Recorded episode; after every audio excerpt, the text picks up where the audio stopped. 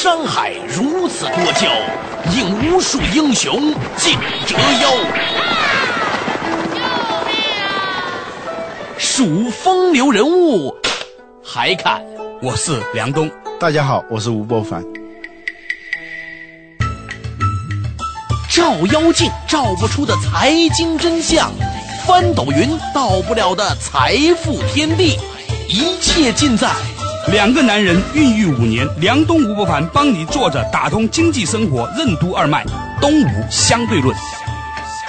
好戏马上开场。坐着打通经济生活任督二脉，大家好，欢迎收听今天的东吴相对论，我是梁东，坐在我对面的是二十一世纪商业评论的主编吴伯凡。大家好啊，博凡你好，东吴相对论啊，这两个男人 在一起的穿穿得出来的东西。那其实呢，今天在我们的这个 studio 里面呢，就是我们的演啊这个录音棚里面呢，啊，我最讨厌人家用散装英语，对不起啊。除了我们有我们两个人以外呢，还有另外一位来自于上海的民间的一个宏观经济研究学者刘军洛。大家好。奥巴马上台后是否会故技重施？对冲基金是否会再度觊觎亚洲市场？中国企业又如何安然度过危机？欢迎收听《东吴相对论》，本期话题：奥巴马时代的机遇与挑战。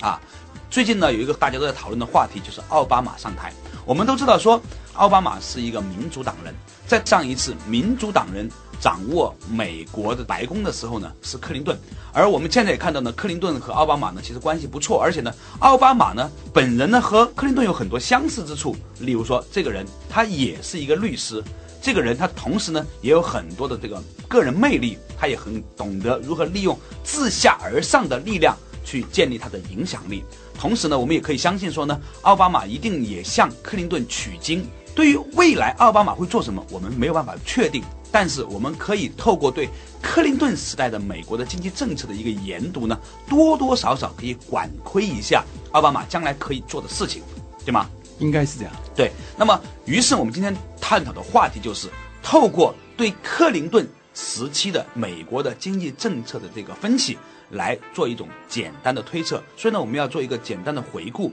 在克林顿时期。啊，就是美国九十年代这个阶段呢，发生了几个有趣的事情。苏联解体之后，大量的资金涌入美国，之后呢，日本经济陷入长期的经济衰退。同时，在一九九七年的时候，出现了亚洲金融风波。当时很多人都认为这是由于亚洲人本身自己的很多结构性的问题导致的，但是结果是，亚洲经济危机之后，啊，这个亚洲的钱又重新流回了美国，这些钱推动了美国经济的进一步繁荣。今天我们隔了十几年之后再重新看这个问题，也许我们就可以不仅仅看到亚洲的问题了，而看到到底这个问题的背后的逻辑，美国人做了什么事情导致了这个情况。啊，刘军洛呢是过去的十几年呢一直潜心研究这样的一个逻辑，所以呢，我们请军洛呢花大概两三分钟，简单的讲讲以九七年金融危机为例，来讲讲当时美国人做了什么事情。啊，亚洲的经济危机是什么样子的？你可以给我们讲一讲，他的钱是怎么放出来的，怎么流到东南亚的？呃，然后又怎么这个触发了这个金融风暴？然后金融风暴之后，这个廉价的产品又是如何流到美国去？金融风暴以后，美国是获得了大量的资源资本，美国市场一个进入一个上升阶段。但是我们首先必须了解一个事情：美国这个经济政策是什么？我们简单的经济学当中有货币政策、财政政策，但是我们注意到，美国还有个对冲基金，还有一个战争武器，就说它是系统性的问题。它的对冲基金可能也占到它货币权里边一个重要的组成部分。我们可以看到，一九九三年至一九九六年这段时间，格林斯潘把美国的实质利率降得非常低，接近于零。这么低的利率迫使大量的美国对冲基金借到了许多廉价的钱去投资新兴市场东盟。在一九九六年的时候，东盟地区大量的书本出来说，三十年以后超越美国。国际货币基金给东盟是最优先经济体评价，包括东盟可能是许多中产阶级炒股市啦、花钱买房啦、花钱买车，都是兴奋不已，觉得是我们三十年以后怎么怎么怎么大国的梦想。可这个地方我给你插两个小有趣的小故事哈，来印证一下。我有个朋友是马来西亚人。在一九九五年和一九九六年的时候，他是个中产阶级啊，居然自己有三辆奔驰汽车。而在一九九六年和九七年的时候，当时的香港繁荣到什么程度？有一部电影叫《金鸡》，里面就这样讲，说当时的一个普通的港商到夜总会里面去消费的时候，拿一千块钱的港币去点香烟。这样的情况都是你现在想起来都是非常疯狂的一个情况，但是背后是当时的这个格林斯潘透过极低的这个利率政策，把钱全部的输入到啊东盟市场东盟市场新兴市场对。那后来这个危机又是如何被引爆的呢？我们可以看到，当时九七年一个重要人物的上台就是索罗斯上台，这个是非常重要的信号。为什么？格林斯潘在九六年开始转向反通胀，九七年开始紧缩货币的时候，索罗斯第一步就是攻击东盟货币，就是说对冲基金先把东盟货币拉高以后，OK，然后再砸你。就像我在去年为什么让大家赶快从中国股市出来是为什么？我们可以看到去年的时候东盟货币是怎么涨，当时我写的非常清楚。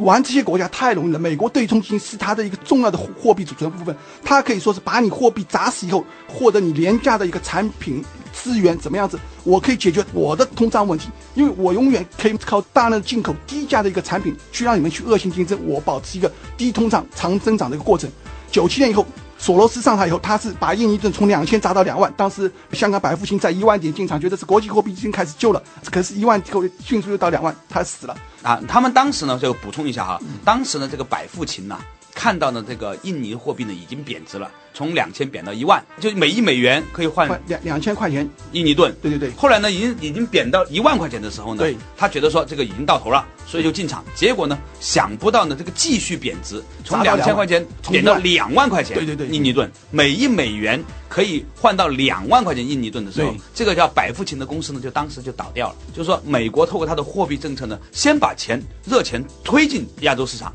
对然后又透过紧缩方式呢，又把钱抽走。对。梁东吴不凡帮你坐着打通经济生活任督二脉，东吴相对论。一进一出，就跟中国的太极一样，稍稍的拨弄一下你之后呢，由于自身的这个问题一对撞呢，就出现大量的政治问题、社会问题、经济问题，所以当时九七金融风暴出现了强大的这样的一个迅速的一个崩盘的一个趋势。嗯对，我也想起那个华伦斯坦有一个社会学家，嗯，他说了一句名言，说这种逻辑，所谓的国际经济秩序的逻辑，是强者送给弱者的礼物，你不接受它，是一种失败。因为你永远被排除在游戏之外，你接受它也是一种失败，因为你接受它，你就被迫成为弱者，因为规则是他制定的。呃，现现在我们看过来呢，它有它背后的这个美国的一个政策，因为事实上来说，透过这样的一进一出，美国人获得了九七之后的长足的经济增长。他进来的时候把你的制造业体系建设好，他出去的时候获得你廉价的制造业产品供应，包括大量的资本回流。你本国的财富，就像你你刚才那马来西亚朋友买了三辆奔驰或者三辆宝马，他得去抛掉还债去，对，这个再还给谁呢？还给美国人。这个这个游戏规则很有趣，这就是格林斯潘他是指挥的货币政策当中还指挥了一支重要的部队，就是美国的对冲基金。像我们现在看到，美国人让雷曼倒闭了，雷曼倒闭为什么？OK，美所有的美国人都要去以美元来计价结算，OK，所有的人都从。欧洲或者是从俄罗斯、从新兴市场、东盟或者是香港、韩国抽走货币，抽走货币的结果是什么？OK，美国现在可以说是奥巴马上台了，他说：“哎呦，我以后美国怎么获得全球几年以后这么便宜的这个产品制造？对，先用这个金融手段使你的这个造成一个虚假的一个繁荣，这个繁荣，然后又打击你一下子低迷，然后从金融危机变成实体经济的那个那个大萧条，。现在美国就是为自己的一个扩张性货币政策打下了坚实的基础，就是说我现在可以执行长期的一个低利率政策，一年两年都可以执行这个长期低利率政策，但是我不用去担心产品的上升对我本国通胀造成的一个影响。我其他国家去搞通货膨胀去吧，我可以获得你们你们残酷的货币竞争所带来的低资源、低产品，汽车或者零件或者是纺织物品、袜子、鞋子，我都可以获得。因为你的经济这时候陷入低迷的时候，你的产品就会卖得非常的便宜。这个时候，美国它就自动的就化解了它的那个通货膨胀的问题。所以我们老说的克林顿时期的三个经济奇迹，一个是高增长，一个是高就业，还一个是低通胀。啊，这样的话呢，大家听众朋友不要嫌我烦哈，请允许我呢稍微呢再把这个思路整理一下，就是美国的联储局透过低利率令到美国的对冲基金可以用很便宜的价格在美国借到钱，然后呢再把这个钱呢投向亚洲市场，在亚洲市场上呢推高这个价格，资产价格已经啊股股市价格，然后呢美国政府呢由联储局呢再进行一个货币紧收政策，又把这个钱呢又重新吸回去。在这样的一进一出的过程里面呢，令到东南亚市场的这个实体经济受到极大的摧残，从而呢，必须要再减价，这更便宜的方法来生产更便宜的东西，而这些便宜的东西呢又流向了美国。美国呢就用这种方法向全世界购买最便宜的东西呢，令得他自己没有那么强大的这个通货膨胀的压力。对，这样的一个一进一出资金也会回流。资金同时又会回流。他九七年是靠的是一个紧缩货币，包括是索罗斯，今天是靠的是个雷曼兄弟。对，读史可以知兴替。我们今天讲的故事不是在重复演讲当年发生了什么事情，而是说，如果今天又是民主党人上台，这个民主党人又是奥巴马呢，又是跟克林顿是蛮好的朋友，那克林顿呢，肯定某种程度上也会跟他讲解当年我们是怎么做这个事情的。今天我们又看到东南亚亚洲地区又陷入了新一轮的在生产当中的竞价。对，啊，而且这一次是东南亚地区他们的货币比较便宜的情况之下，对那么得出的一个结论就是有可能呢，这些大量的生产。大量便宜的摩托车啊、洗头水等等等等，袜子服装袜子、向服装东盟转移，向东盟转移，他们继续的可以生产很便宜的东西卖给美国。问题就来了，在上一次金融危机的时候，我记得在九四九五年的中国进行汇改，对那一次的汇改呢，令到中国的货币相对美国来说是比较低的，对，也同时相对当时的东南亚国家来说是比较低的。比较低的。现在的情况跟上次有不同的地方在于，这一次中国人民币是升值的。前段时间我们可以看到越南盾也好啊，韩国货币也好啊，泰泰国货币也好呢，都在贬值。他们的巨幅贬值导致了他们向美国出口的货币啊的产品远比中国现在生产的东西呢要便宜，对于美国人来说要便宜得多。对，那么今天我们可以看到很多中国的企业在面对这样一个转型，它可能是一个危险，也可能是一个机遇。对危险是说导致我们的就业压力增大，导致我们大量的企业可能会面临一个破产或者转产。它的机遇在于说，它可能逼迫我们中国的更多企业去生产具有高附加值的东西，同时也逼迫我们中国呢去注意发展我们自己的内需市场。最好的情况就是说，我们以后不要再去拿那么多的劳动力、那么多的资源的破坏，去生产这么多的的便宜的东西，去卖给其他人，而我们自己去消费不起。今天我们的东吴相对论在第一部分的时候呢，进行了一个简单的讨论，在广告回来之后，和大家一起来更深入的聊一聊，这样的一种格局之下，我们该如何自处？梁东吴不凡帮你坐着打通经济生活任督二脉，东吴相对论。奥巴马上台后是否会故技重施？本期话题：奥巴马时代的机遇与挑战。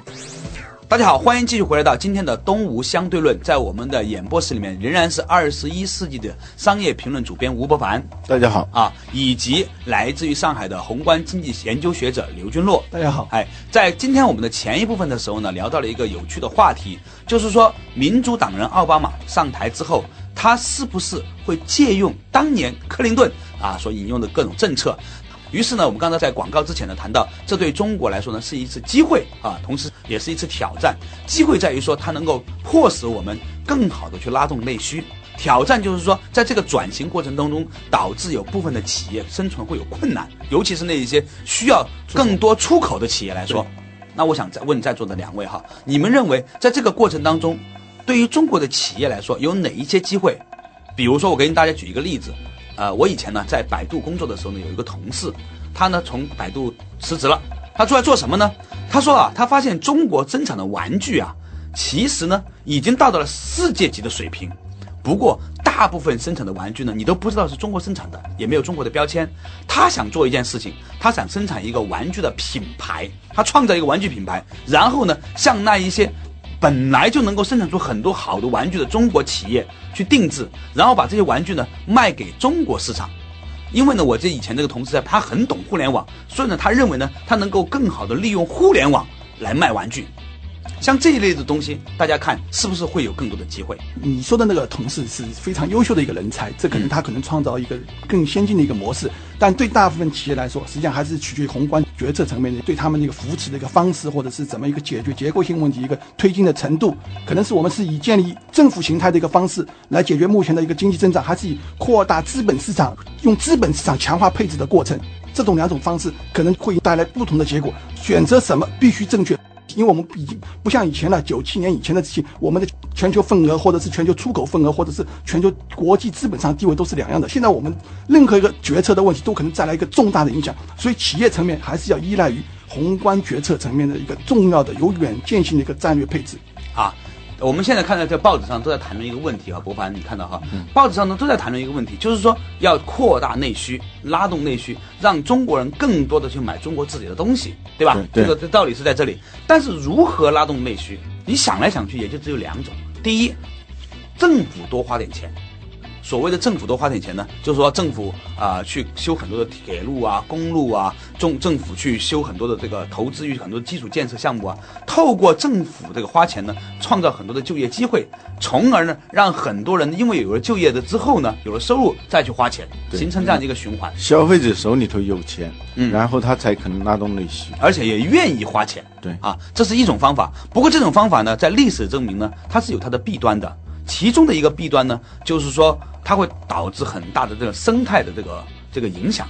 因为你知道，要修那么多的铁路，开采那么多铁矿石，万一在我们大兴土木又要重新盖房子，或者是说用很多铁矿石的时候，国际上的这个铁矿石就又上涨了，那就又陷入到去年大家看到的很痛苦的一个情景。就是我们可以看到一个未来哈，就是如果我们要透过扩大这个投入去修很多铁路啊、公路啊，导致这个对原材料的需求又再次加强的话，而美国又在进行贬值，石油价格又涨起来的话，那么对于我们来说，历史又在重演了。刚刚说通胀下来，过两天通胀又上去了。OK，如果这种情况我们不能这样采取的话，那只有另外一个方法，那就是说让大家愿意为大家服务，大家愿意花钱。问题在于，我们怎么样能够让大家都能够去花钱？现在这个现在说的是现代服务业，它才是真正拉动增长的。嗯，你这种传统的第一个，它这个传统服务业，我们餐馆各种各样的娱乐行业，它已经是已经足够多了。你要仅寄希望于大家多去卡拉 OK，多去餐馆吃饭，这个量实际上是不会。那还有什么行业是就是可以？短期拉动，我们都可以去做到，不管你是什么，是政府拉动还是资本市场拉动，都可以去做到。但是我们宗旨是劳动生产率必须提高，这才可以长期拉动。也就是说，你政府拉动的成本，OK，你效率不高，或者是制造了我们现在劳动生产率下降，那么就这种拉动就失败的。对我们啊现在的好多那个投资啊，它都是投在一些楼堂馆所，它不直接的导致生产率的提高。我们现在是生产率现在现在比如说，我们现在有两千多个钢厂，日本只有三个就可以比我们效率高得多，而且规模也比比我们大得多。所以说我们缺少的是合并。一九零七年，美国一个人谈的是什么？他说我们需要垄断大钢铁垄断。当时摩根就花钱把那个美国钢厂搞个大规模垄断，那是一九零七年美国人做的事情。我们现在可以做的是什么？比如说宝钢股价很高，让它去垄断整个中国的一个钢铁企业。我们搞大垄断规模，我们可以把整个的经营成本降低下来。这就需要我们一个强大的资本市场配置，这个市场的效率远高于政府配置。啊，这个话呢，我不能完全苟同哈。但是呢，呃，历史证明，如果让企业在股市里面能够融到钱的话呢，它可以进行更好的投资融资，它同时呢，它也能够更好的这个提高它的效率，令到它的员工啊有更多的钱，股民也有也有更多的钱，大家也更愿意花钱，这是一种方法。另外一种方法，比如说我们是不是能够刺激某一些行业，令到这个整个的这个经济能够你为我花钱，我为你花钱，而大家花不了什么样的钢铁呢？比如说，我的头，打破头也想不明白的商海难题，我们帮你慢慢解析。梁东吴不凡帮你坐着打通经济生活任督二脉，东吴相对论。以前我们看搞这个几个长假日的时候，其实对国家的这个影响还是很好的，是吧？啊，一下子这个几个现在现在是企业怎么活过来，他们企业的员工什么时候有钱，或者我们的能源目标是什么？就像奥巴马准备搞新能源战略目标，或者是我们太空能源目标是什么？我们整个的一个是我们现在花的钱，我们要花钱以后劳动生产率上去了，OK，五年以后、三年以后我们就是 OK 了，就是非常好。但是你如果花钱花下去，并没怎么造成劳动生产率上升，而且造成大规模的生产过剩或者是重复建设，OK，那个你就是说。那这个事情呢，允许我来，我来，我来这个就稍微总结一下哈，就是我以前的观点，就是说怎么样让老百姓愿意花钱，花了钱之后呢，大家你花的我的钱，我花你的钱，你挣我的钱，我挣你的钱呢就好了。但是呢，刘军诺的观点不这样认为，他认为说，如果我们所在的单位都不行的话，你再怎么刺激大家花钱都没用。对，就是说这个钱花下去不仅仅是一个存量，就说这，呃，这些钱在这儿啊，这流来流去，不是这样的，是这个钱花到哪儿去了以后，它产生了一个生产率的提高，生产率它能生产更多的东西，然后在你那儿呢，钱带给你了，你你也能生产更多的东西。当然，生产更多的东西实际上是由企业来承担的，而不是由说个人，或者说你鼓励个人创业。这个事情问题就来了哈，很有趣。那根据在座的各位的观点，第一，政府又不能花很多的钱去投入大规模的这个基建，否则的话带来通货膨胀。第二，我们的出口型的企业又不能够出口了，所以呢，它必须要向内去扩张，让更多的人就买国货，我们把它把东西卖到国内来。第三，那么人民呢，由于这个经济形势不太确定的时候呢，多多少少呢会限制消费，这个时候只能发展服务业，是吧？发展第三产业。现在政府花钱肯定是要花，这个钱只是这个方向的投入问题。你是交给建造一条公路，还是建造一个房子去，还是交给资本市场去配置？这是个问题的本质。资本市场配置有可能在三年以后比你政府的效益要好得多。你是不是建造了楼以后，你会不会增加企业成本？对不对？我们现在需要降低他们成本，什么成本？融资成本、土地成本、各方面合并成本，这些成本我们怎么去做到这些三方面大量的去降低他们币值？人民币币值你不可能去降低，所以说很多事情我们要去向企业输血。建造公路，你对大型企业来说有帮助吗？或者你建造这个楼房来说，你对大型企业有帮助吗？就是这个问题。现在是我们直接要向降低成本，让他们去进行有效配置。对，就是他说的，军总说的意思是你政府投可以投的，一定要是能够提高整个社会的生产率的问题，需求可能会相对上升一点就像你。现在投了资本市场，你可能宝钢的股价到了一百块钱，OK，它可以去合并大量的公司，中国企业进行强大的合并整形以后，美国只有三个企业就造汽车就够了，它可能以后两个就够了，我们中国要好十几个、几十个，为什么？我们需要整形、整合、垄垄断，这样的时候，全中国人的钱是为了你产业升级在付出。我们有很大的储蓄，老百姓掏钱买股票，为什么？就是为了你产业升级转型。你可以让股价上升，上升到不可理喻的地步，不要紧，但是你又要鼓励他们合并，他们不合并就是你的错。就刘军洛，你这个观点我我也不是很认同的，但就是说，但是我们现在需要看到，但是有一点他说的是对的，就是一定要让中国企业的自身的能力要提高。但是你把过去的消耗全球百分之三十的钢铁，消耗全球百分之三十五的煤炭，结果你的产出只有占全球总产出的百分之六。如果你提到百分之十五，那你生产的这个产品，你的竞争力，你同样是出口的话，出口量减少了，可能我赚的钱会更多了。换句话来说，如果我们是不是可以这样总结一下哈？就是说，在这一次如果出现经济危机的时候，政府救市的整个策略是不是应该由传统意义上的投入的大规模基建，转向如何减少企业的负担，令到企业有更多的这个能力去创造社会价值？梁东吴不凡帮你坐着打通经济生活任督二脉，东吴相对论。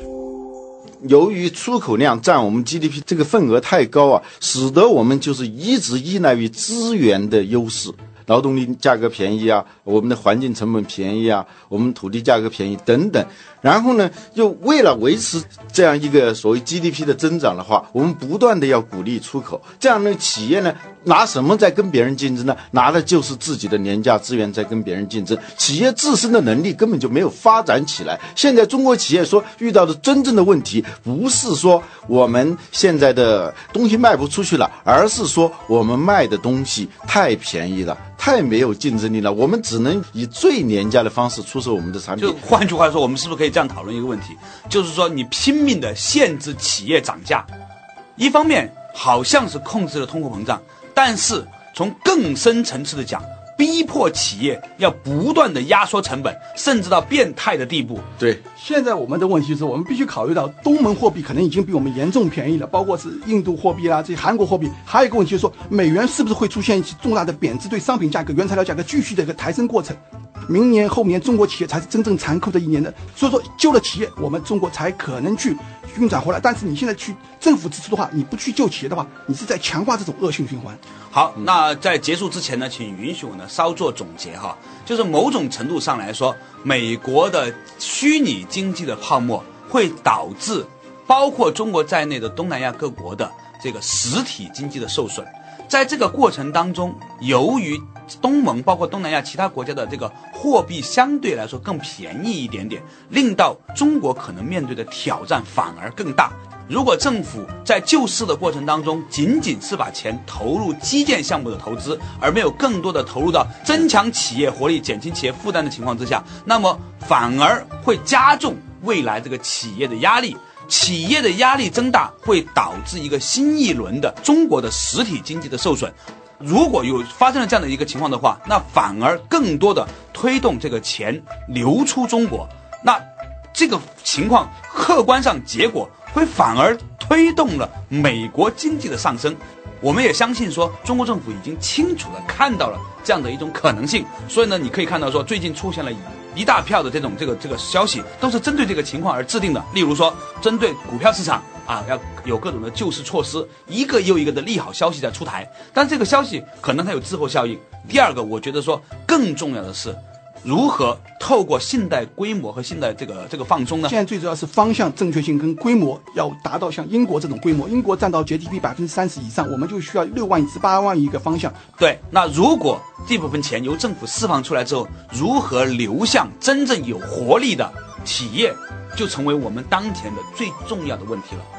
那么这一轮中国该如何面对？那其中的一个解决方案，我们提出来的就是说，如何让到国家的救市的钱能够迅速有效的去给到那些最需要的、最有活力的企业，去提高他们的生产效率。透过这些企业的增长，令到他们有钱去可以请工人，令到他们的员工有信心在未来更好的消费，从而建立一个良性的循环。如果我们不能够把这个循环走通的话，那么可能我们会面临一次更大的挑战。那好，感谢今天我们在演播室里的两位嘉宾，同时呢，也特别感谢我们的听众朋友，能够在我们的看似不清楚的逻辑背后，能够解读出一点点的未来。东吴相对论，下一周同一时间我们再见。从生活的视角解读经济现象的玄机，在经济话题的背后探讨生活的真谛。下期同一时间，请继续收听，坐着为你打通经济生活任督二脉的东吴相对论。